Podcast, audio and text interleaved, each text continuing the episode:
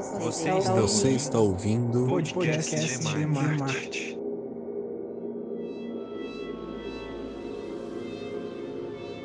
Para o primeiro episódio de 2021, inauguramos o quadro de entrevistas do podcast de Marte.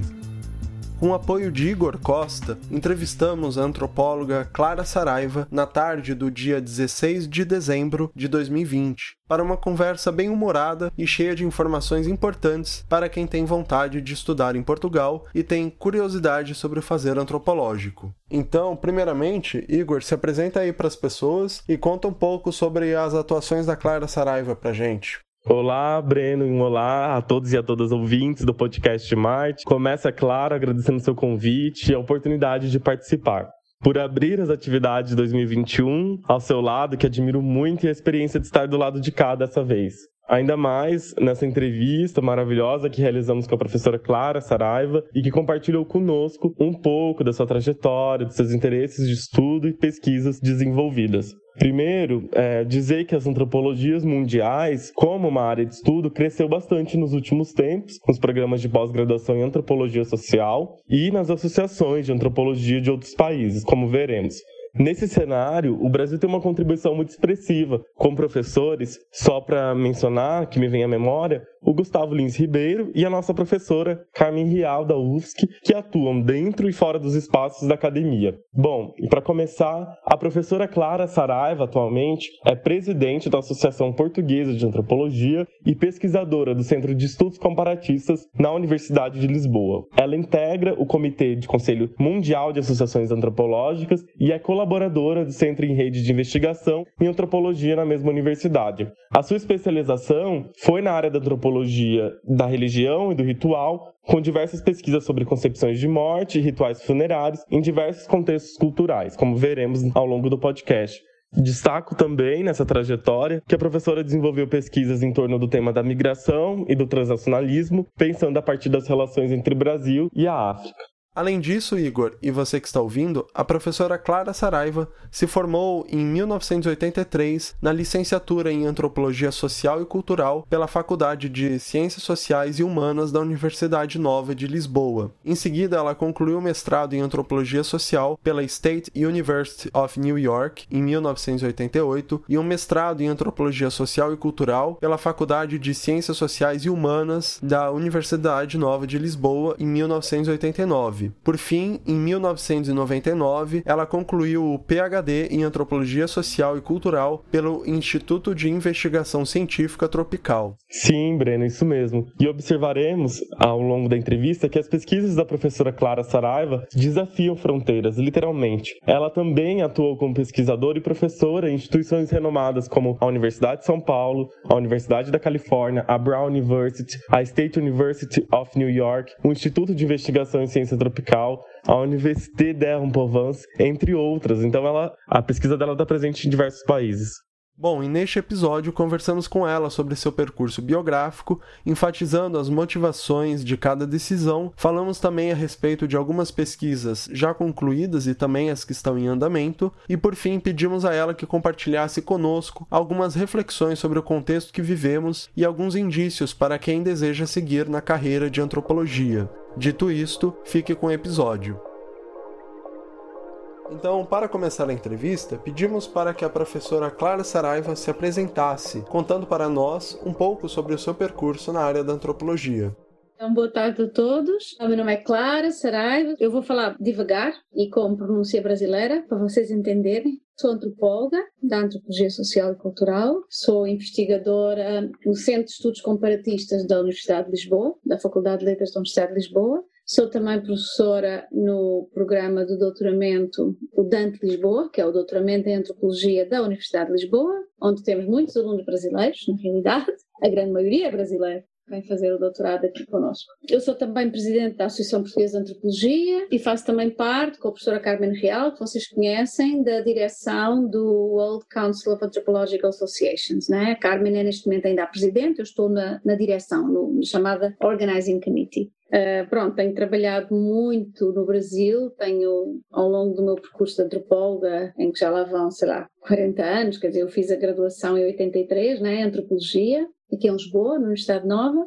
Depois eu fiz o meu mestrado também em antropologia nos Estados Unidos, na State University of New York, e depois voltei para Portugal, entrei como investigadora no Instituto de Investigação Científica Tropical e passei também a professora no Departamento de Antropologia da Universidade Nova. E aí depois eu fiz o meu doutorado aqui em Portugal, em 99, sobre os rituais de morte na Guiné-Bissau, num grupo específico, papel, e pronto, e basicamente as minhas linhas de pesquisa têm sobretudo a ver com a antropologia da religião e do ritual, muitas vezes focado na questão de rituais de morte, concepções da morte, mas também transnacionalismo religioso, imigração, isto é, novas religiões em Portugal. Tenho trabalhado muito nos últimos 15, 20 anos sobre as religiões afro-brasileiras, sobre a vinda das religiões afro-brasileiras para Portugal. Como sabem, elas têm vindo do Brasil e de outras zonas da América do Sul e um dos pontos de entrada dessas religiões tem sido Portugal, na, na sua expansão para a Europa e para outras zonas. E tenho trabalhado também bastante sobre, ultimamente, em projetos sobre religião e património,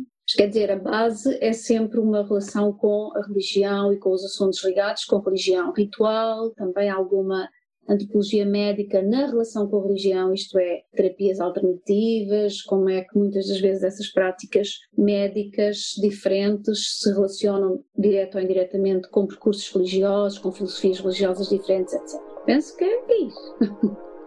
Professora Clara, estou bastante curioso para saber como que foi seu primeiro contato com a antropologia, como que você foi atravessada pelos fazeres antropológicos aí em Portugal. Então é assim, eu com 17 anos eu fui estudar para os Estados Unidos. Eu fui num daqueles programas de intercâmbio de estudante, né? Em 1979, né? Na altura não havia muito. Hoje em dia toda a gente, todos os alunos fazem Erasmus, fazem bolsa sanduíche. Hoje em dia há muito, felizmente, muito intercâmbio, muita mobilidade, quer de professores, quer de alunos. Quer dizer, este ano não, né? Porque este ano com a pandemia está tudo parado, né? Mas o normal é haver. Na altura, final dos anos 70, havia muito pouco, não é? havia muito poucas coisas, muito poucas possibilidades. Então, eu terminei o secundário aqui, vocês chamam, chamavam no Brasil o ginásio, agora não sei como é que chamam. O básico antes de ir para a faculdade, né? Terminei isso, com o final, estava a acabar os 17 anos, e, e aí nós tínhamos tido a Revolução de 25 de Abril de 74, então o sistema escolar estava a mudar bastante. E nós tínhamos 11 anos de escolaridade, estavam a mudar para os 12 anos de escolaridade, mas foi nesses anos logo muito a seguir à Revolução, então ainda não havia um esquema já bem montado, os alunos tinham de fazer um serviço cívico, ou, ou então depois, quando eu terminei o secundário, tinham de fazer o próprio DEUTIC, que era uma espécie de um ano complementar esses 11 anos para poderem ingressar na faculdade. Bom, eu terminei aqui o, o secundário e aí eu concorri, fui numa bolsa da um, AFS, que era American Field Service, na altura eu fui para os Estados Unidos passar um ano, né? Fui viver com uma família americana e fui cursar o último ano de ginásio lá. Portanto, eu fiz duas vezes o último ano de secundário. Fiz cá e fiz lá. Eu, eu, eu em Portugal já tinha terminado, mas depois fiz lá outra vez e, portanto, fiz também a graduation americana, a graduação americana. Aí foi muito interessante, porque eu fui viver para o, para o Midwest, né? uma zona assim bem, bem calma e bem rural, né? viver uma quinta, Minnesota, assim com menos 20 graus negativos, tudo cheio de neve, mas tudo bem, eu adoro frio, então fui eu que pedi para ir para o frio mesmo. Pronto, mas aí foi o meu primeiro encontro com a antropologia, porque eu sempre tinha tido assim uma, um fascínio por,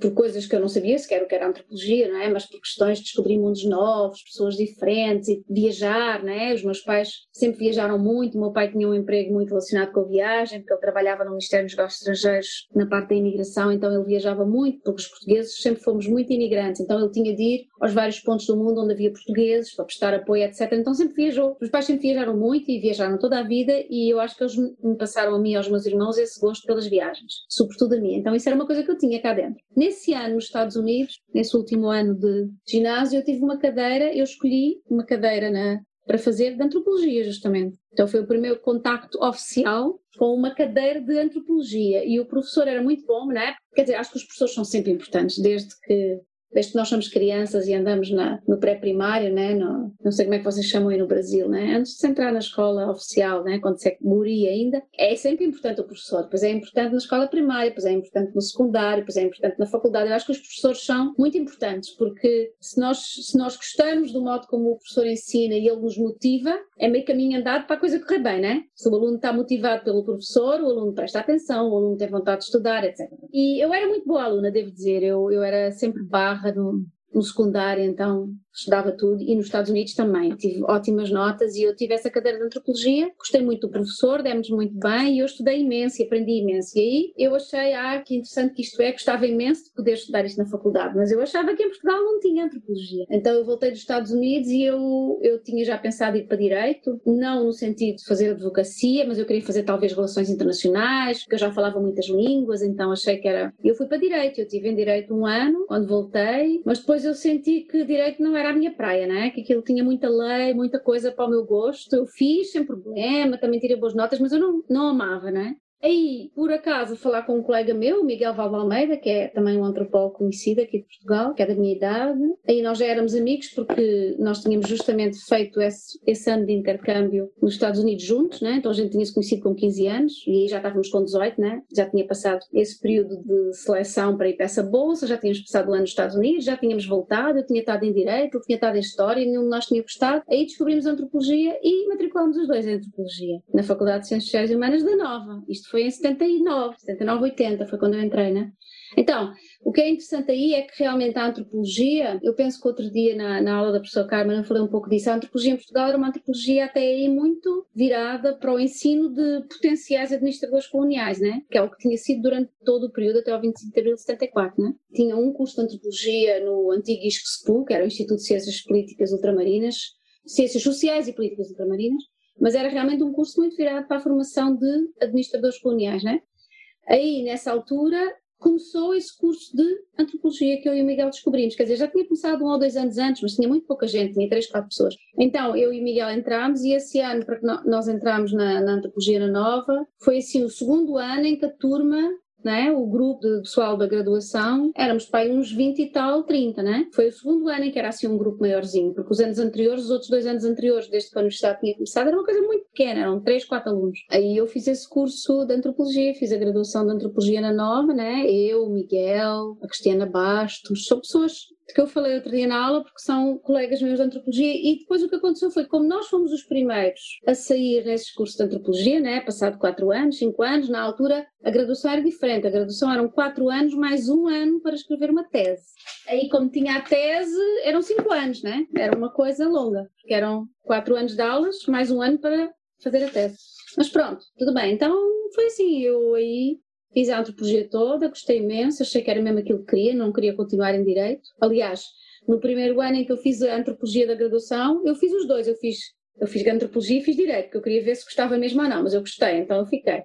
Pronto, fiquei e acabei a licenciatura em 83 e aí depois, depois entrei logo para dar aulas na nova, né? Como eu estava a dizer, nós fomos os primeiros a sair, então os primeiros desses grupos, desses primeiros anos do curso da graduação de antropologia, os melhores alunos nós concorremos logo aos postos e ficámos, não é? Porque não tinha ainda pessoal. Uh, isto é, os professores que davam antropologia eram professores estrangeiros, eram professores que tinham vindo de outros lados e havia falta de, de professores de antropologia no, no, na faculdade para justamente alargar os cursos, etc. Né? Então, eu, Miguel, a Cristiana, outras pessoas, um, ficámos com esses postos. Eu entrei como professora, como assistente, né? ainda não tinha doutorado, né? Na, na, Universidade Nova de Lisboa, só que depois, passado um ano, eu saí porque, entretanto, concorri a uma bolsa da Fundação Fulbright para fazer o mestrado nos Estados Unidos. Eu ganhei essa bolsa, então eu pedi para sair, porque, porque não podia, ainda não tinha um ano de contrato, então eu não, não podia pedir uma, não podia pedir uma sabática, né? Então eu tive de rescindir e, e fui para os Estados Unidos. Foi assim. E aí fiz o mestrado nos Estados Unidos, depois voltei e pedi a equivalência cá, claro. E então, quando vim nos Estados Unidos com o mestrado já feito, eu concorri para um posto de investigadora no Museu da Tecnologia, no, no Centro de Investigação, no Centro de Antropologia Cultural e Social, e pronto, e consegui esse posto. Portanto, quando eu voltei dos Estados Unidos em 88, eu entrei para esse posto de, para esse posto de investigadora. Frente à nossa curiosidade de entender como é a estrutura das universidades portuguesas, pedimos a Clara que nos contasse sobre o funcionamento e os requisitos para cursar uma graduação ou pós-graduação em Portugal. É assim, você aqui no mundo académico, na área das ciências sociais, né? Nós na antropologia estamos na área das ciências sociais, você das duas uma, ou você está na carreira de investigação, como eu estou, né? Como a Cristiana Bastos também está, ou você está na carreira de docente universitário, certo? A maior parte das vezes, os investigadores também, aliás, as coisas são permeáveis. Os investigadores de carreira também dão aulas, como eu tenho dado, e os professores de carreira também fazem investigação, certo? Mas você está numa carreira ou noutra. São duas carreiras paralelas, iguaizinhas, mas separadas.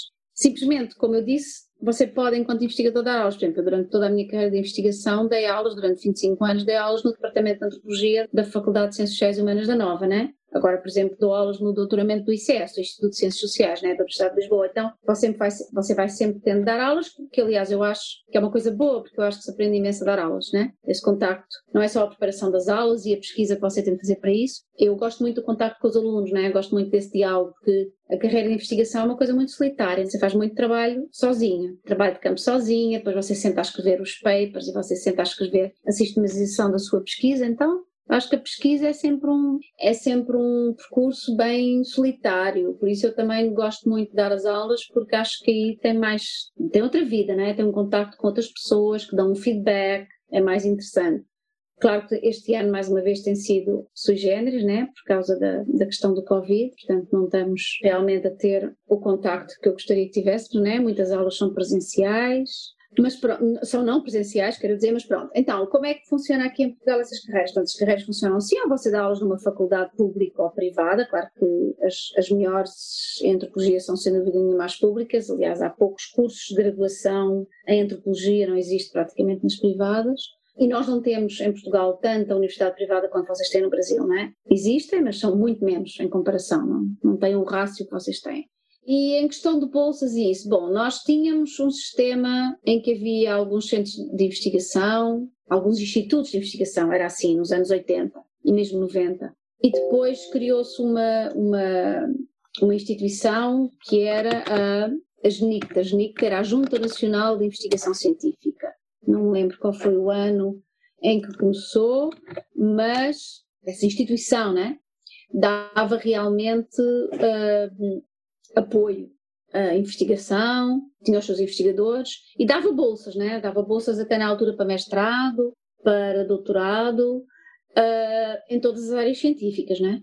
Ora, essa instituição, essa GNIC, foi extinta e foi criada mais tarde por um ministro da investigação e do ensino superior que nós tivemos, que foi muito ativo e que foi muito importante na história do desenvolvimento da, das ciências em Portugal, que foi o, professor Mariano Gago, que já faleceu, infelizmente, e que foi realmente a, pessoa que apoiou imenso o desenvolvimento da ciência em Portugal e que criou uma estrutura de apoio à, investigação científica realmente bem organizada, que é aquilo que nós temos hoje em dia, que é a Fundação para a Ciência e Tecnologia.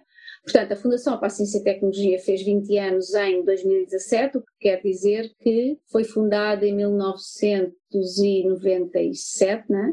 Portanto, já existe há, vai agora para 23 anos, 24, e realmente uh, funciona minimamente bem. Quer dizer, nós em Portugal, os cientistas, temos sempre imensas críticas, como é óbvio, mas faz parte né, do, do trabalho, da, da crítica, de, de, ver como é que as coisas funcionam ou não. Mas o que é certo é que há uma estrutura de apoio à investigação importante. Essa FCT, Fundação para a Ciência e Tecnologia, ela apoia a investigação a vários níveis. Ela apoia, por exemplo, ela tem programas para bolsas de doutorado, não tem bolsas de mestrado presentemente bolsas de mestrado em Portugal é raro você conseguir, você só consegue através de fundações específicas que financiam projetos específicos nas áreas que elas apoiam. Por exemplo, a Fundação Gulbenkian para as artes, a Fundação Oriente para estudos sobre o Oriente, etc. A FCT, normalmente, as bolsas que dá são ou bolsas para doutoramento, ou bolsas que agora são mais ou menos contratos para investigadores de carreira, mas que não têm postos oficiais, não, é? não têm postos como é que eu dizer, fechados em instituições, querem institutos de investigação, querem universidades, ou então também uh, apoia projetos de investigação, ok? Portanto, você concorre, tal como a CAPES, né? Você concorre a uma bolsa para doutorado, a uma bolsa, concorria também à bolsa pós-doutoramento, que agora se chama os concursos estímulo, portanto tem emprego científico, mas basicamente na prática são isso, são bolsas de pós-doutoramento também, ou você concorre com uma equipa com projetos. Portanto, há vários tipos de concursos que você pode concorrer pela FCT. Depois tem também outras fundações que dão bolsas em Portugal, não é? dependendo, como eu disse, fundações, instituições que dão apoios específicos. A Fundação Oriente para o Trabalho no Oriente, como eu disse, a Fundação Gulbenkian dá mais apoio nas artes, uh, artes e espetáculo, etc. A Fundação Luso-Americana para o Desenvolvimento e a FLAD e a Fulbright, que é a FLAD e a Fulbright, são fundações que dão apoio, sobretudo para o intercâmbio ou para o estudo ou para portanto, professores visitantes nos Estados Unidos, portanto, quer nós irmos lá, como eu já fui várias vezes, quer os americanos virem cá. Portanto, tem depois várias instituições privadas e fundações que dão algumas bolsas, mas a grande instituição de financiamento é a FCT. O que é que acontece? Acontece que durante alguns anos, sobretudo antes da crise económica na Europa e sobretudo em Portugal, 2008, nós estávamos com um ritmo de apoio de bolsas bastante grande, muitos estudantes brasileiros e, de outros países da Europa, italianos, espanhóis, franceses, arranjaram bolsas para vir para Portugal trabalhar nos, nos, vários centros de investigação com bolsa. Depois, quando entrou a crise, isso parou e não só deixaram de vir tantos investigadores estrangeiros, como os próprios portugueses começaram a ir para fora porque houve uma grande escassez de emprego e uma grande escassez de apoios também. O nível das bolsas baixou, etc. E isso foi em 2008, 2009, 2010, 2011, 12, 13, pronto. E agora nós estávamos, finalmente, a coisa estava a começar a melhorar, eu acho, né? Nos últimos dois, três anos as coisas estavam a começar a melhorar simplesmente este ano com, com a pandemia. Está tudo aí por água abaixo, porque claro que os dinheiros diminuem, porque os dinheiros são canalizados para outras, para outras áreas, que não as ciências sociais humanas. Bom, está complicado, não é? Mas basicamente é isso. Portanto, teoricamente, por exemplo, alunos brasileiros, todos os concursos da FCT, da Fundação para a Ciência e Tecnologia, são internacionais. Quer dizer que qualquer pessoa pode concorrer. Depois tem regras específicas, por exemplo, para os concursos de projetos, o PI, que é o Principal Investigator, tem que estar numa instituição portuguesa, mas pode ter projeto de investigações não estrangeiras, instituições não portuguesas, portanto estrangeiras, e em relação aos alunos, por exemplo, a brasileiros que queiram vir para cá fazer doutorado podem concorrer, só que têm de ter realmente equivalência dos diplomas obtidos no Brasil, o que muitas vezes dá bastante trabalho, né? Porque têm de, porque se não têm esse reconhecimento feito, quando concorrem às bolsas, deixem logo uma série de pontos relativamente a outras pessoas, né? Que têm os seus doutorados reconhecidos ou feitos aqui em Portugal. Pronto, mas basicamente é isso. Portanto, o cenário neste momento não é excelente, mas também não é catastrófico, quer dizer, é, é catastrófico agora porque realmente houve concursos estímulo para as ciências e houve também uh, concursos para projetos e realmente, infelizmente, o valor, a quantidade de projetos financiados foi muito baixa e nós, nós da APA, da Associação Portuguesa de Antropologia, juntamente com a APS, com a Associação Portuguesa de Zoologia e com outros centros de investigação, institutos, faculdades que têm ciências sociais e as humanidades, já fizemos um protesto que está, que vocês podem ver no site da, da APA, da Associação Portuguesa de Antropologia, já fizemos um protesto ao Governo e ao Ministro e já foi publicado no jornal para protestarmos sobre a falta de apoio à ciência em geral, não é só às ciências sociais e humanas, né? Nós protestamos as ciências sociais e humanas porque pertencemos a essa área, mas na realidade o panorama foi bastante mau em geral para a ciência, houve muito pouco financiamento.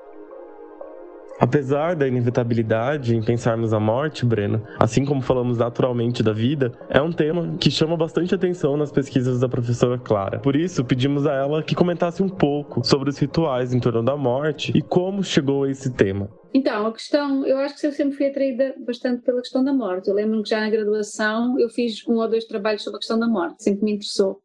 E com a morte vem e religião também, né? E com a morte vem a religião e vice-versa, porque você não pode estudar concepções da morte, rituais religiosos, sem pensar na religião que essas pessoas seguem, né? Então uma coisa está ligada à outra. Tudo na área da antropologia do simbólico, antropologia da religião, etc. Aí, como eu lhe disse, eu fiz alguns trabalhos sobre a morte, depois eu fui para os Estados Unidos e eu, e eu justamente nos Estados Unidos, quando fiz o mestrado, né? O mestrado nos Estados Unidos tem, tinha e continua a ter um ano, como aqui agora, né? Antes não era assim, antes o mestrado não tinha aulas, mas agora é exatamente como nos Estados Unidos e como no Brasil. Isto é, o mestrado normalmente tem um ano curricular, né? Em que os alunos fazem a parte curricular e depois têm mais um ano ou dois para fazerem a tese e o mesmo acontece no doutoramento, né? No doutorado. Você tem que fazer também um ano curricular antes de apresentar o seu projeto de tese e começar a trabalhar no seu projeto. Na altura, nos Estados Unidos foi exatamente assim também, portanto eu fiz um ano e meio, acho que foi, de aulas e depois tinha de fazer a tese. E eu estava no, no, estado de Nova York, não estava na cidade de Nova York, estava no chamado Upstate New York, portanto no norte do estado de Nova York e achei, aliás tinha a certeza que queria trabalhar uma coisa que fosse, uma temática que fosse bem americana, né? Porque eu pensei, olha, outras temáticas eu posso trabalhar quando eu voltar para Portugal, eu tinha a certeza absoluta que eu não queria ficar a viver nos Estados Unidos, eu já conhecia os Estados Unidos bem, já, já tinha vivido nos Estados Unidos bastante tempo, mais de um ano, porque tinha estado esse ano lá de intercâmbio, tinha depois tido um namorado americano, tinha estado lá várias vezes, portanto eu já conhecia bem os Estados Unidos e eu já sabia que é um país fabuloso, interessantíssimo, com paisagens lindíssimas, mas que eu não queria viver nos Estados Unidos, porque eu não gosto do modo como a sociedade americana funciona. Portanto, gosto muito de ir aos Estados Unidos, estar uma época, como tenho estado muita vez, como professora visitante, isso é ótimo.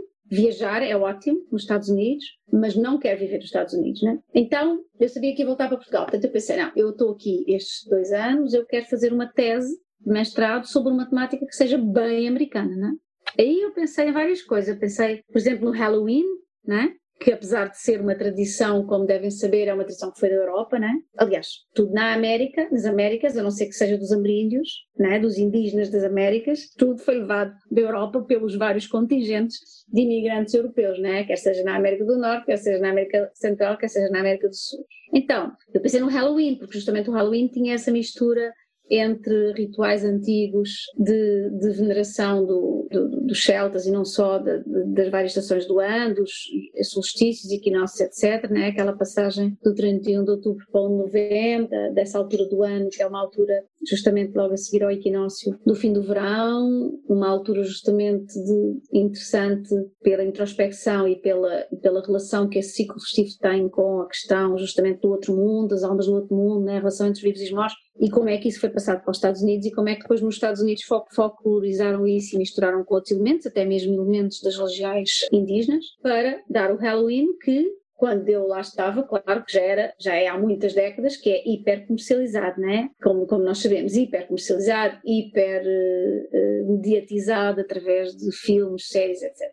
Eu achei que era uma temática interessante, uma temática muito interessante, até porque na altura em Portugal não se festejava o Halloween de todo. De todo. Hoje em dia festeja. Na altura, não. Aquilo que era o Halloween era justamente festejado em Portugal, muito ligado a, a ciclos festivos, sobretudo das sociedades rurais, em que o que se fazia eram os rituais antigos, não é? Da relação com mundo antepassados, com o chamado pedido do pão por Deus, em que as crianças iam pedir à porta o pão, as dádivas, para depois serem leiloadas e com esse dinheiro mandava-se rezar missas para os antepassados, etc. Portanto, tinha um lado muito relacionado com tradições antigas europeias. Enquanto que nos Estados Unidos já se tinha mudado isso, com essa base europeia já se tinha mudado isso para uma coisa comercial, em que são as crianças que vão à porta sim, mas vão pedir trick or treat, portanto vão, vão pedir doces ou então fazem uma travessura, né? E já se tinha, né? Nos Estados Unidos está há décadas que existe a questão de, de, de mascarar, né? Que é um pouco eles não têm carnaval, a não ser em Nova Orleans. Então eu acho que eles fazem do Halloween muito o nosso carnaval, que vocês têm no Brasil e que nós temos aqui em Portugal, né?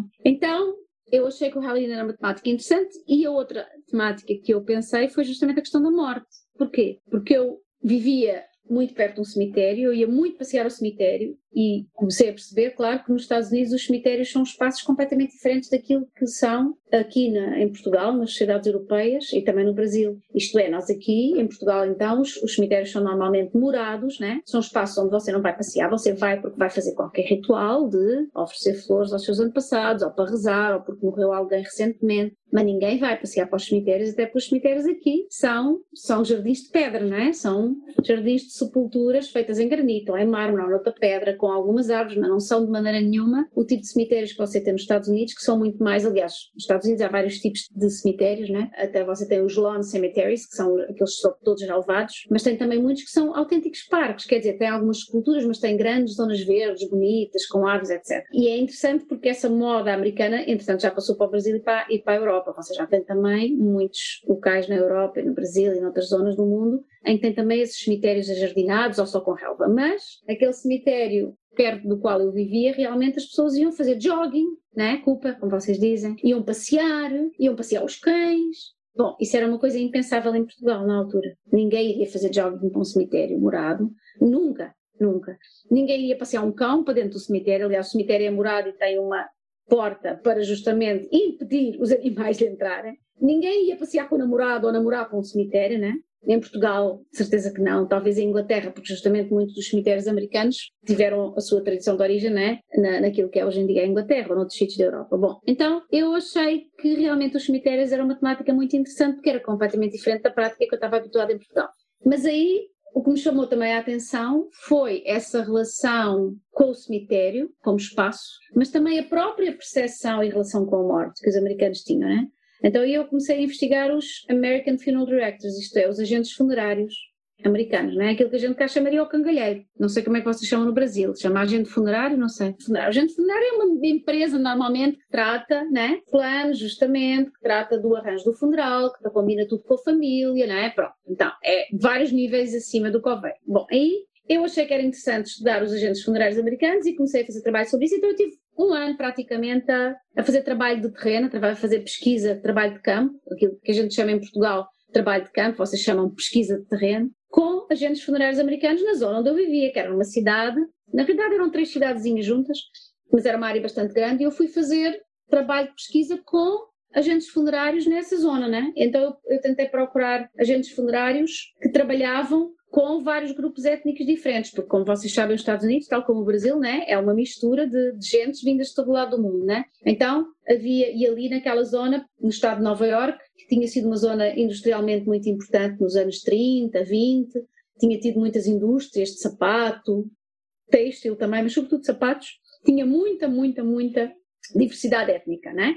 Ucranianos, russos de outras partes da, da origem, né? italianos, irlandeses, espanhóis, tinha um pouco de tudo, né? E portanto também com esses vários grupos étnicos vindos de várias zonas da Europa, tinha também uma variedade enorme de religiões, né?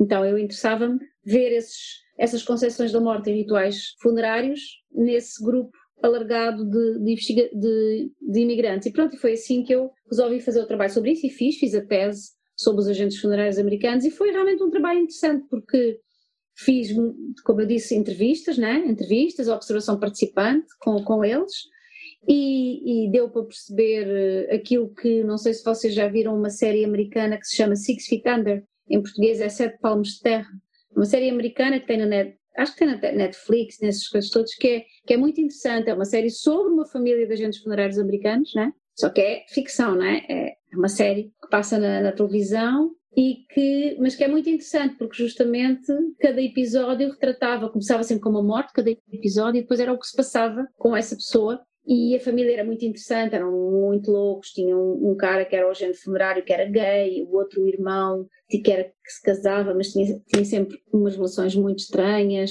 a mãe e o pai também eram meio esquisitos, portanto era, era muito, assim, muito louco, as famílias com que eu trabalhei não eram tão loucas, mas o cenário que é dado nos filmes sobre a morte nos Estados Unidos ou que é dado nessa série é realmente o cenário que eu encontrei, isto é, as, as, agências funerárias, claro que há agências funerárias de todos os níveis socioeconómicos, né? desde, que, desde aquelas que levam menos dinheiro e que são para as famílias mais pobres, até agências funerárias hiper sumptuosas e hiper caras, né? onde você paga uma fortuna por um funeral. Né? Trabalho justamente para mostrar essa diversidade, mas sobretudo para, para perceber o que é que era essa classe dos agentes funerários e como é que a classe dos agentes funerários se relacionava com as concessões da morte nos Estados Unidos. E aí, ao fim desse ano de trabalho, eu fiz a tese, né? Basicamente, eu falava, por um lado, dessa construção da identidade dos agentes funerários americanos, né? Como é que essa identidade se cria num trabalho muito difícil, porque é um trabalho estigmatizado, né? Porque eles trabalham com a morte, então, por um lado, toda a gente se quer afastar deles, mas eles já na altura nos Estados Unidos, portanto, no início dos anos 80, já era obrigatório um curso, uma espécie de graduação média para ser agente funerário, coisa que em Portugal não existia, continua a não existir, quer dizer, você pode abrir uma agência funerária sem curso superior nenhum. E nesses cursos superiores eles sublinhavam duas vertentes importantes, uma era o, o serem quase como psicólogos, no sentido em que ajudavam as famílias enlutadas a ultrapassar o luto, a tristeza, etc. E por outro lado, o facto justamente de eles serem profissionais, portanto, de irem para uma escola superior para aprenderem toda essa parte ligada ao corpo, etc. Até porque muitos deles, muitos dos agentes funerários, pelo menos nos Estados Unidos, e cá também, são, são pessoas que gostariam de ter ido muitas vezes para profissões de enfermeira ou médico, mas não foram. Ou então são pessoas que já estão na carreira do, dos funerais, já passa de pai para filho. Isso também tem muito, né? A coisa que vai passando de pai para filho.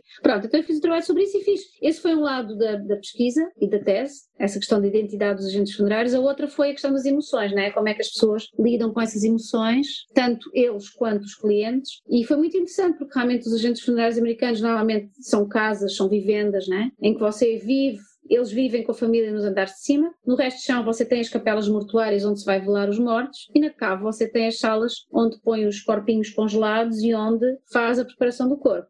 E eu sei perfeitamente que no Brasil vocês fazem a preparação do corpo, mas na altura em que eu fiz essa tese, em 1986, 7, quando eu fiz a pesquisa, em Portugal não havia tanotopraxia nenhuma. Isto é, o cadáver era preparado, limpo, lavado pelas, pelas pessoas da casa ou por alguém da aldeia, no caso do mundo rural, era penteado, vestia-se a mortalha à pessoa, uma roupa limpa, mas não havia tanotopraxia nenhuma, né? Então, quando eu cheguei aos Estados Unidos e comecei a trabalhar com os agentes funerários e vi que eles faziam incisões, retiravam o sangue, injetavam uma solução formação na altura à base de formol, agora já não se usa o formol, usa outras coisas mais modernas. E depois o corpo era maquiado, o corpo nos Estados Unidos é todo maquiado, quer dizer, a pessoa fica com um aspecto muito melhor do que quando estava vivo, né? Então, isso para mim foi muito interessante e para qualquer português seria muito chocante, né? Portanto, a minha tese girou em torno disso. Pronto, foi muito interessante porque aí eu entendi que realmente era um tema que me interessava. E quando eu voltei para Portugal, eu ainda comecei lá o doutorado, mas depois surgiu esse concurso no Museu da Etnologia, no Centro de Antropologia Social e Cultural, e eu voltei. E eu, quando voltei, apresentei um projeto para o doutorado que era sobre novas religiões em Portugal. E eu queria estudar a Igreja Maná, que era uma das igrejas que estava a surgir na altura. A IURD estava a começar a pôr, a IURD é a universal, né? Estava a começar a pôr os primeiros pés em Portugal, mas ainda muito pouco essas igrejas neopentecostais estavam apenas a começar e a Maná justamente era de um pastor português, mas que tinha feito parte da sua carreira no Brasil. Então eu apresentei esse projeto, só que entretanto foi muito curioso porque de uma revista francesa que já não existe, uma revista de antropologia chamada Terrain, traduzido seria terreno, eles pediram para eu fazer um, um, artigo para a revista em que eu comparasse o meu terreno nos Estados Unidos e a minha pesquisa dos Estados Unidos com as coisas em Portugal sobre a morte. Aí eu resolvi sim escrever esse artigo, mas aí eu, quando fui escrever o artigo, pensei, bom, eu tenho o trabalho de campo todo feito nos Estados Unidos, posso perfeitamente falar sobre os Estados Unidos, mas eu não tenho nada sobre Portugal. Eu só sei Portugal, as coisas que eu sei porque eu sou portuguesa e cresci numa família católica, né, como 90% dos portugueses na altura, e, portanto, eu sei o que é que se faz aos mortos, mas eu não sei nada do ponto de vista antropológico. Então aí eu fui fazer terreno sobre isso, né? E aí entusiasmei-me e pensei, ó, eu já estou a fazer terreno sobre isso, já tenho uma grande parte teórica, já fiz a tese de mestrado nos Estados Unidos, porque é que eu não hei de fazer sobre a morte em Portugal? Aí eu fiz um projeto sobre a morte em Portugal para o doutorado e fiz durante vários anos pesquisa sobre isso, sobre a morte em Portugal. Depois até, para o doutorado.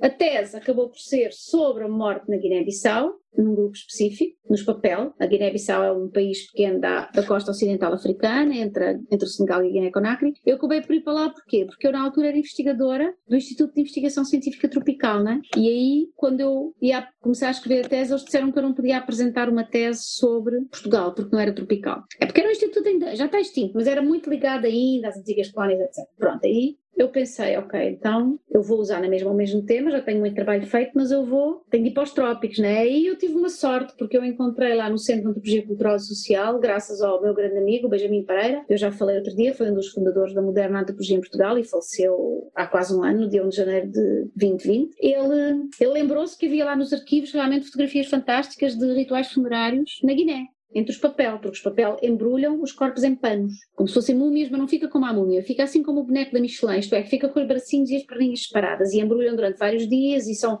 rituais complexos, eu não vou contar aqui isto tudo, seria uma hora de conversa, são rituais complexos e muito interessantes, então eu resolvi fazer sobre isso e fiz, né? Então eu, eu, entre os meus colegas, era muito conhecida como a antropóloga da morte, já tinha feito a tese de mestrado sobre os Estados Unidos e estava a fazer a tese de doutorado sobre a morte em Portugal e depois África. Pronto, então estou-me a ouvir, posso continuar? É. Pronto, então aí eu continuei a trabalhar com a morte bastante, só que depois eu comecei a trabalhar mais sobre religião também, comecei a pesquisar, graças a um conterrâneo vosso, o professor Ismael por Deus, que era da Universidade de Ceará, que eu conheci e com quem comecei a ir ao terreno a ver os, os terreiros de Umbanda e Candomblé, ele já estava a trabalhar cá em Portugal Portugal sobre isso há vários anos, ele levou-me, e foi graças a ele que eu entrei nesse mundo do, das religiões afro-brasileiras, e pronto, e a partir daí eu continuei a, trabalhar sempre ou sobre morte, ou sobre religiões, e agora religiões e património, mas sempre em torno de religião. Aliás, eu tive um projeto de, financiado pela FCT sobre a invisibilidade da morte entre os imigrantes aqui em Portugal, agora tive um projeto sobre património e religião, um projeto europeu, agora concorria outro também sobre a mesma temática, então foi sempre assim nessa, nessa, nessa área da religião, etc. Em relação a, às religiões, o que é interessante, isto por acaso eu acho interessante, é que eu sempre tive muita relação com o Brasil, porque uma das minhas irmãs casou no Brasil, né? E portanto vivia em São Paulo. E portanto eu ia ao Brasil visitá-la e depois mais tarde comecei a ir, porque conheci colegas brasileiros, o Wagner Gonçalves da Silva da USP, com quem fiz cursos, com, portanto fui como professora convidada para a USP, depois a professora Ana Paula Miranda da Fluminense, com quem, onde também fui várias vezes convidada, depois, ultimamente, a professora Carmen Real e a professora Miriam Grossi aí de Florianópolis, da Universidade de Santa Catarina, onde também já tive. Portanto, é assim, hum, eu, quando, eu sempre tive um fascínio pela, pela religião, juntamente com, os, com a morte, né? como eu disse, são temas inseparáveis.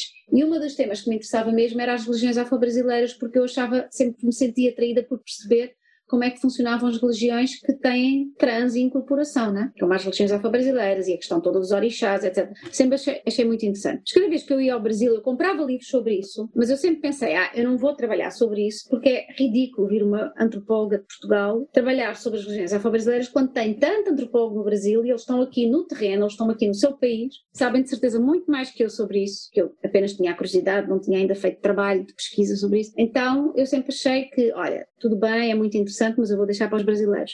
Isto para aí durante 15 anos ou mais que eu fui dizendo olha, era uma temática que me interessaria, mas vamos ver. Até que é muito interessante, quer dizer, se eu acreditasse no destino, é interessante depois, anos mais tarde, aqui em Portugal, pela mão de um brasileiro, eu comecei a ir aos terreiros e acabei mesmo por trabalhar sobre as religiões afro-brasileiras, não é? Interessante. E sobre a expansão dessas religiões aqui em Portugal e na Europa. Então, basicamente é isso. Esse percurso, essa relação com a morte e com a religião foi assim. O meu percurso foi assim, foi, foi assim. E pronto, e tenho que continuar a trabalhar nessas temáticas porque gosto. Ultimamente, como virei mais para a religião e património, costumo dizer de brincadeira que é bem melhor porque já não trabalho só com imigrantes indigentes nem com mortos, né? já estava um pouco farta de mortos. Então agora é uma coisa património é mais, é mais, é mais light, né? São palácios bonitos, paisagens bonitas, mas pronto, mas tenho sempre continuado a, pronto, a trabalhar nessas outras, outras duas temáticas também.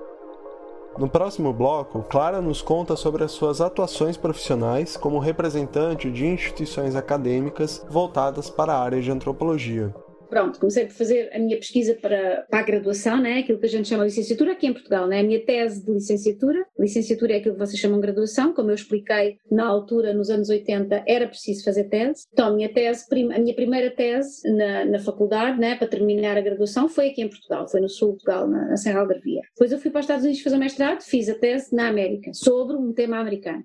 E depois a seguir, para o doutorado, eu, é assim, você, aqui no mundo académico, voltei para a pesquisa em Portugal, mas entretanto eu estava no Instituto de Investigação Científica Tropical e eu comecei a fazer bastante pesquisa em África, por causa de projetos que havia, né? Essa pesquisa que eu falei, Botsuana, Tanzânia, Namíbia, África do Sul, foi por causa de projetos que existiam no Instituto, onde eu e outras colegas fomos chamadas a incorporar as equipas por sermos de antropologia, né? E de sociologia. Mas não eram projetos meus, eram projetos europeus, de consórcio entre países, pronto, e foi assim que eu acabei trabalhando, eu comecei a trabalhar eu nunca tinha ido para a África, aliás, eu achava que a minha praia não era a África, eu achava que eu nunca iria parar a África porque eu gostava muito da etnografia europeia, do campo na Europa, etc., do, da pesquisa no campo na Europa. Bom, aí eu, eu, fui para um primeiro projeto em África, quer dizer, eu tinha ido à África do Norte, né, Marrocos, isso que todos os portugueses vão de passeio, né, de viagem, mas nunca tinha ido trabalhar. Então a primeira vez que eu fui trabalhar assim, nesse projeto em que fomos para a Tanzânia e para o Botsuana, eram, foram todos projetos sobre food security, portanto, segurança alimentar, e foi em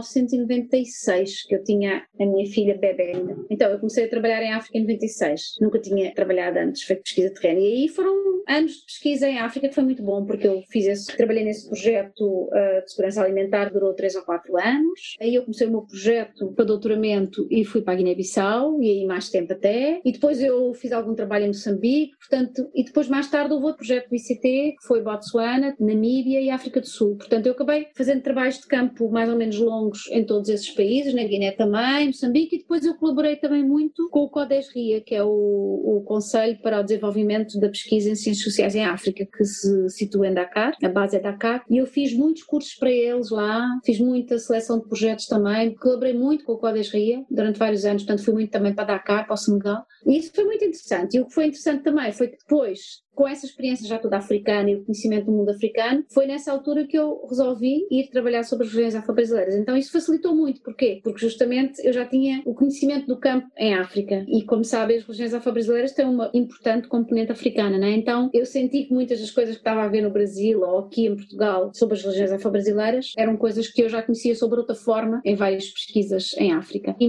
sobretudo as da costa ocidental africana, né? Da, da Guiné, do São Espíritos, etc. Pronto, e foi assim e depois, pronto, eu como o trabalho sobre as religiões afro-brasileiras, como ele foi muito virado para a expansão das religiões afro-brasileiras em Portugal, claro que eu fiz uma, aquilo que o Marcos chama uma etnografia multissituada, não é? Eu fiz sempre muito trabalho de campo em Portugal, mas também no Brasil, andei para lá e para cá, etc. Bom, Agora, relativamente ao meu papel como Presidente da Associação Portuguesa de Antropologia e o trabalho no CIEF, bom, a Associação Portuguesa de Antropologia, porque outro dia, né, já existe há bastante tempo, teve períodos melhores, períodos piores, teve períodos pouco ativos. Eu acho que, não é para eu ser Presidente, mas acho que nos últimos anos temos feito bastantes coisas, organizamos os congressos regularmente três em três anos, organizamos fóruns, agora temos organizado coisas online, não podemos fazer os fóruns presenciais, mas temos estado bastante ativos e realmente foi interessante para mim também porque eu entrei também na via da internacionalização da antropologia através da minha entrada para a direção do, portanto, para o grupo da direção do CIEF, International Society for Knowledge and Folklore, que é, portanto, como eu expliquei outro dia, uma das associações de antropologia e etnografia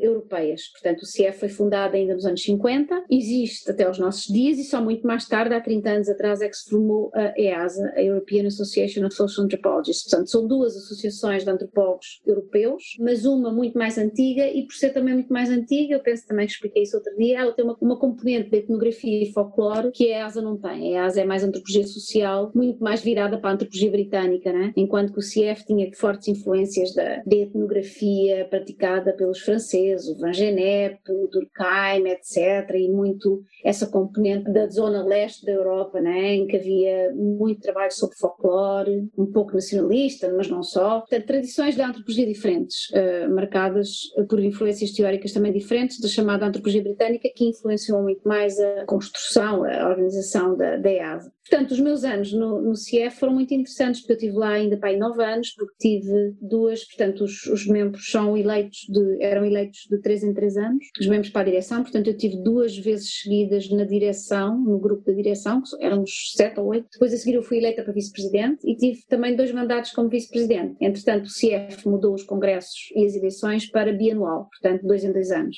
Um pouco para alternar com os congressos da EASA, também são dois em dois anos, não é?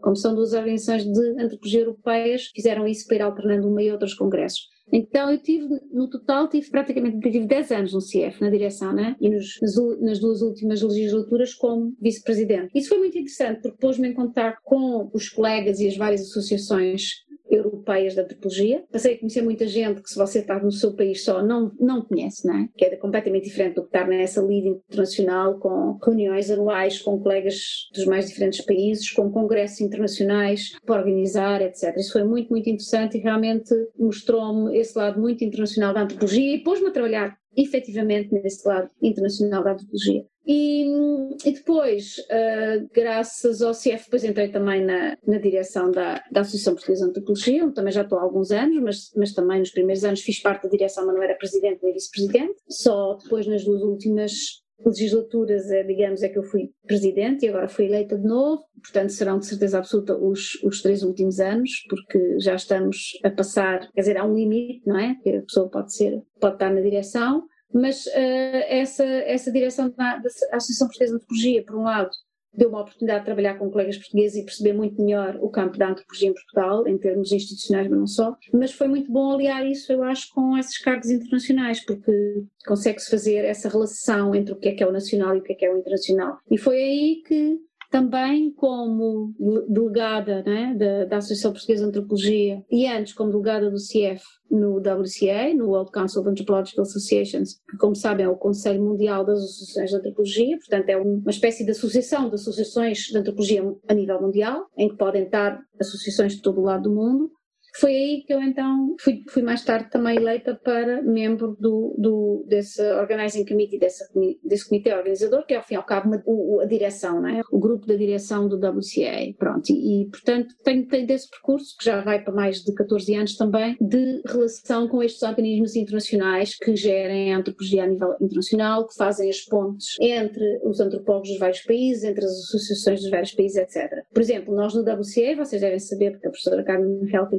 sempre no Brasil, nós este ano no WCA, por acaso foi ideia minha, quando começou a pandemia em março e pronto, e não se podia fazer muitas coisas presenciais, eu disse, olha, porque é que nós não lançamos a ideia de um webinar, né, com várias temáticas, em que nós vamos ter participantes do mundo inteiro e vamos trocando ideias uns com os outros. E pronto, e foi assim que começaram os webinars do WCA, que este ano, 2020, tiveram lugar todos os meses, todos os meses houve um, nem sempre na mesma data, mas sempre houve um com temáticas muito diferentes. Claro que os primeiros foram sobre a pandemia, mas depois alargámos os horizontes, falámos sobre antropologia e sociedades indígenas, falámos sobre precariedade na antropologia, falámos sobre trabalho de campo virtual, falámos sobre políticas contemporâneas de antropologia, foi o último. Antes disso falámos sobre uh, género. Bom, temos feito webinars sobre montes de temáticas diferentes e vamos continuar a fazê-los no próximo ano. Uh, talvez não todos os meses, talvez dois em dois meses, mas pronto, eu em princípio continuarei responsável por esse trabalho e, e acho sempre muito interessante porque é a oportunidade de conhecer e de contatar e de ficar a conhecer o trabalho de colegas que estão espalhados pelo mundo inteiro e que nós temos de contatar, saber se querem participar, portanto dá essa rede internacional bem, bem interessante. Porque também já na CIEF, quando eu estava como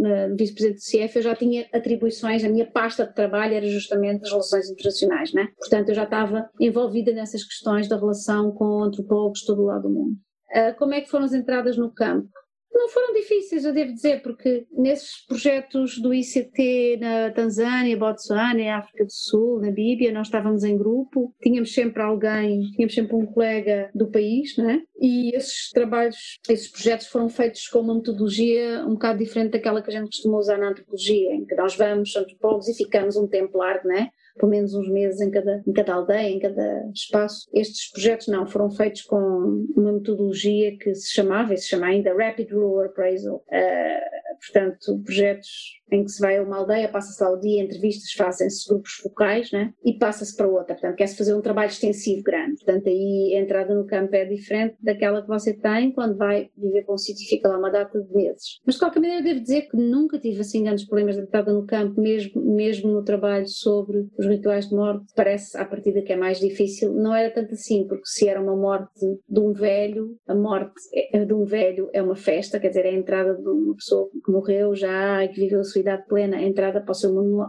a sua entrada para o mundo no além e portanto essa pessoa passa a ser um antepassado protetor e essas celebrações funerárias que eu estudei são quase, quase sempre, eu não vou agora aqui falar sobre isso, como eu disse era outra aula, mas são quase sempre cerimónias de celebração, não é? Então abertas a muita gente, muito cheio de gente e, e abertos também a com o antropólogo vá, que tem fotografias, etc. Perguntamos também a Clara qual o contexto da antropologia portuguesa, como é feita e o cenário para nossa área nos dias de hoje.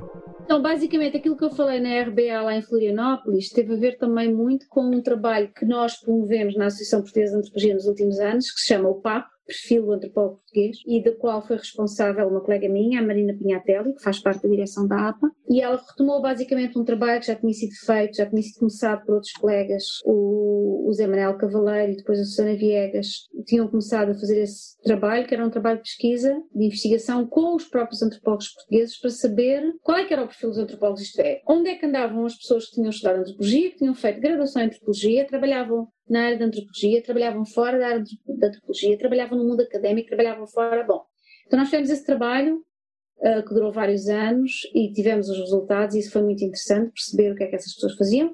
E, entretanto, a Marina começou com a sua equipa a continuação começou a continuação desse trabalho. Portanto, seguir grupos de pessoas que entraram no ano seguinte, em 2018, na graduação e seguir o percurso deles ao longo dos próximos anos e, portanto, esse trabalho está a decorrer. Para além disso, a APA também fez um trabalho, tem feito um trabalho e continua a fazer. Vamos ter, por exemplo, agora em janeiro, uma série de reuniões com departamentos de antropologia aqui em Portugal sobre isso, um trabalho sobre a antropologia no secundário, isto é, como é que nós podemos fazer com que mais antropólogos sejam empregues, arranjem emprego nas escolas públicas no secundário. Vocês aí também chamam secundário, vocês sabem o que é que eu me estou a referir quando estou a falar secundário, certo? Portanto, é o, é o antigo ginásio, os anos que se fazem na escola, no secundário, antes da ida para a faculdade, né? Nos últimos, os, os últimos 5, 6 anos antes de ir para a faculdade. Pronto, e aí há aqui um problema em Portugal, porque tem muito antropólogo que podia dar aulas no secundário, mas há, pouco, uh, há poucas escolas de secundário que oferecem disciplina de antropologia, uh, o que faz com que depois os alunos não escolham, mesmo se oferecem, muitos alunos não sabem o que é.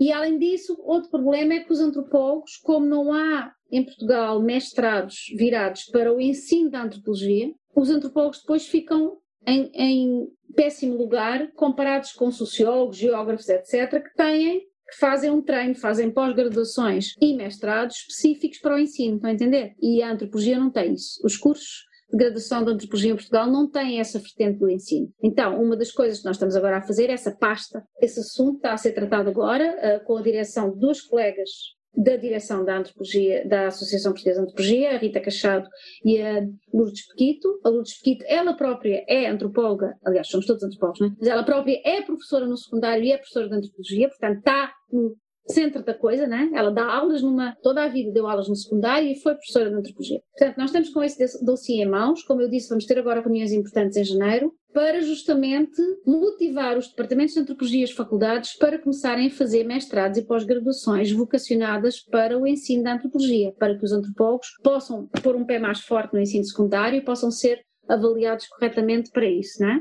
A outra questão, a outra luta que nós temos tido em Portugal, e também é uma luta encabeçada pela Associação Portuguesa de Antropologia já há vários anos, há pelo menos três, é a luta pela reivindicação do lugar da antropologia nas ciências em geral. Porque aqui em Portugal, por exemplo, a Fundação para a Ciência e Tecnologia segue as regras do, do, manual do Frascati, que é um manual da OCDE que classifica as ciências, portanto classifica as divisões e subdivisões das ciências, e o que se passa é que já há muitos anos que a antropologia passou a ser classificada debaixo de, uma, de um grande chapéu que é a sociologia, o que quer dizer que quando as pessoas concorrem, por exemplo, com concursos de projeto ou concorrem a bolsas, etc. Agora nas bolsas já conseguem, mas há muitos, por exemplo, na área dos projetos não se consegue clicar em antropologia como disciplina autónoma. A antropologia aparece sempre como um subcampo dentro da sociologia, o que é mau para a antropologia, é mau nas chances de projetos, mas é mau também porque aos poucos isso pode fazer com que a disciplina antropológica desapareça enquanto disciplina. Isso é muito mau, até porque reparem, a antropologia surgiu, em termos históricos no mundo, a antropologia surgiu antes da sociologia. As grandes escolas de sociologia dos anos 50, nos Estados Unidos, ou mesmo antes, anos 30, etc., são posteriores aos primeiros trabalhos de antropologia. E a afirmação da disciplina enquanto disciplina nos Estados Unidos, na Europa, etc.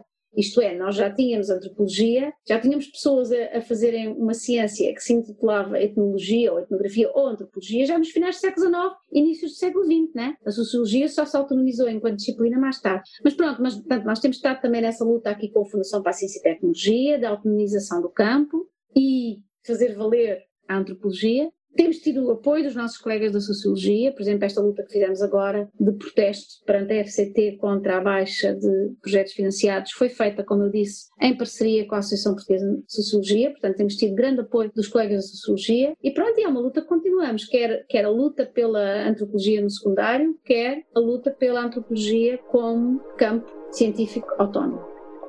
Professora Clara, para encerrar, é inevitável a gente passar por esse tema. Quais são os desafios com a pandemia do Covid-19 que estão sendo colocados para não só para antropologia, mas é, em si os programas de universidades em Portugal? Bom, eu acho que os desafios têm sido, infelizmente ou felizmente, infelizmente, porque estamos todos no mesmo barco, né? têm sido os mesmos por todo o mundo, né? que é quando a pandemia apareceu e nos períodos mais fortes, quando ela apareceu aqui em Portugal foi março, abril, o Estado decretou o estado de emergência, né? vocês não tiveram no Brasil, tiveram em alguns estados, acho, mas aqui foi mesmo a nível nacional, portanto as pessoas tiveram de ficar em casa, só podiam sair para ir ao supermercado, à farmácia, etc. Portanto, não se via ninguém nas ruas, como vocês devem ter visto em todos os filmes que passaram sobre a Europa, né? estava tudo vazio. E isso fez com que justamente tivesse de se passar para outro nível de coisa, tivesse de passar para isto que nós estamos aqui agora a fazer, né? Que é tudo por internet, né? Aulas pela internet, reuniões por internet, congressos por internet. Pronto, eu devo dizer que, eu, como é óbvio, abriu-se um novo mundo para as pessoas todas. Não é só para, para as pessoas das ciências, né? mas para todo o mundo. Mas pronto, nós que estamos a trabalhar no mundo académico, quer na investigação, quer na docência, e vocês que são alunos, claro que isso foi um novo mundo. Isto é, nós percebemos que podíamos fazer coisas sem ter de ir aos lugares né? sem ter de se deslocar aos sítios. O que eu acho tem coisas positivas e tem coisas negativas. Tem coisas positivas porque, por exemplo, não haveria dinheiro para eu ir ao Brasil fazer esta preleção, estamos aqui a fazer, faz tudo por Zoom. Não haveria dinheiro, por exemplo, para nós fazermos aqueles webinars que temos feito no WCA com pessoas vindas, uma da Índia, outra da Rússia, outra da Finlândia, outra da Nigéria, outra do Brasil, outra dos Estados Unidos, outra do Canadá. Não haveria dinheiro para fazer isso presencialmente, mas fazer pela internet consegue-se fazer sem problema. Portanto, nós aprendemos este modo de comunicação e estar uns com os outros através da net e realmente foi para isso não temos descoberto antes, né? porque quer dizer, a net já está cá há muitos anos, já, já está tecnologicamente avançada isso há bastante tempo. Portanto, descobrimos isso e isso é positivo. Por outro lado, eu vejo aí também um lado negativo, e como antropóloga, mas não só como antropóloga, como humana, nós humanos precisamos do contato humano. Eu tenho imensas saudades de dar aulas presenciais, né? em vez de ser só a ver a carinha das pessoas. Ainda hoje tive uma discussão de projeto de doutorado de manhã, também presumo. Tem, temos todos falta desse lado social, de pura e simplesmente telefonar a um amigo e dizer: Olha, vamos tomar um copo, vamos jantar não se pode fazer agora, né? Tudo tem de ser planeado. Aqui em Portugal agora tem de se ver quantas pessoas estão, não pode jantar com mais que seis. Depois das 11 está tudo fechado, os restaurantes ao fim de semana fecham à uma, não há restaurantes, à noite fecham às dez e meia, portanto está tudo controlado, tudo, o que é muito mau, né? Não temos esse lado social que estamos habituados. E o lado social da academia também é muito importante, isto é, nós trabalhamos em locais onde estamos com outras pessoas, onde se toma um café, onde se convive, agora nada, né? Só se convida, só se convive através da net. E sobretudo, há outras coisas que eu acho que não resultam muito bem online. Uh, acho que as reuniões resultam, as, até defesas de tese, os webinars, mas por exemplo, grandes congressos, eu, eu, eu acho que é muito difícil ser online. Isto é, temos feito. RBA, como vocês sabem, foi online. Nós tivemos também a experiência aqui em Lisboa, em julho, do grande congresso da EASA, da European Association of Social Anthropologists, que tinha 2 mil pessoas, supostamente ia ser aqui em Lisboa, tudo online. Ia ser em Lisboa até porque era um marco importante. Eu também expliquei isso outro dia na aula da professora Carmen. Era a celebração dos 30 anos de EASA.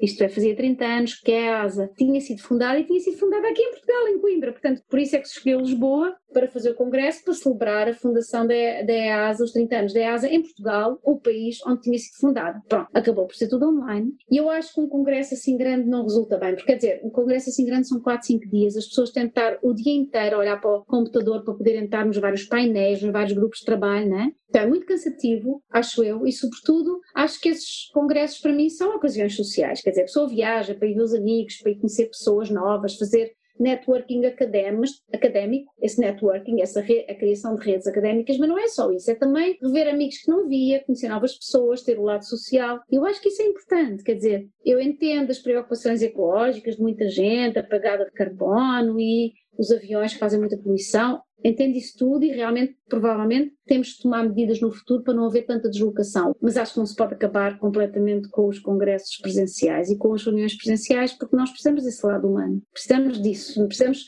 não só de ver as caras no computador, mas precisamos de poder abraçar as pessoas, poder estar com elas, poder beber o tal copo juntos, né? E, e os, os, congressos académicos são também isso, são também essa rede social. Pronto, então esse é um dos desafios e ver o que é que vai acontecer quando esta pandemia acabar. A outra coisa é, sem dúvida nenhuma, na nossa área da antropologia, é a questão do trabalho de campo, né? Que é complicado, muita gente ficou sem poder fazer trabalho de campo. É claro que há muitas temáticas em que se consegue fazer o trabalho de campo mais virtual, através do telefone, através do Zoom, conversas com as pessoas ao telefone, no Zoom, pesquisar na internet, etc. Mas, mais uma vez, a antropologia tem essa faceta, que é o contacto humano. Né? É diferente eu ir para um sítio falar com as pessoas e estar com elas, ou eu estar a falar com elas só por telefone ou por Zoom. Né? Então, muita pesquisa ficou mais ou menos parada com a questão da epidemia, aqui em Portugal, como em todo o mundo. Né? Apesar de, como eu disse, muita gente se ter esforçado e ter tentado fazer coisas através da internet, mas, por exemplo, eu tenho o, o, caso de uma colega vossa do Brasil que está cá a fazer o doutoramento em antropologia,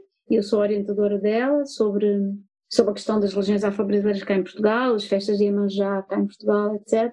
E, e, a, e, a, eventual patrimonialização dessas festas, e ela justamente ela defendeu, a, defendeu o projeto de doutorado em outubro, e ela voltou para o Brasil, que ela disse à professora, eu não estou aqui a fazer nada porque eu não, não vou conseguir ir para o campo. Quer dizer, até conseguia mais ou menos, porque entre agora no outono isto teve mais light, né? não teve tanta restrição, só agora no último mês é que impuseram outra vez, não permitir a deslocação entre municipalidades, etc. Mas realmente não poderia fazer o trabalho plenamente como poderia fazer numa, numa altura sem Covid, né? porque por exemplo, imagina uma festa de Iemanjá, que aqui se celebra muito perto do Natal, né? Uh, como no Rio, né? no final do ano, normalmente teria centenas de pessoas. Hoje em dia as pessoas não vão tanto, porque né? têm, têm medo, não podem, ou porque há restrições mesmo de deslocação entre municípios, etc. Então, essas restrições do trabalho de campo, acho que todos os antropólogos estão a viver para o mundo inteiro. Há muito trabalho de campo em suspenso.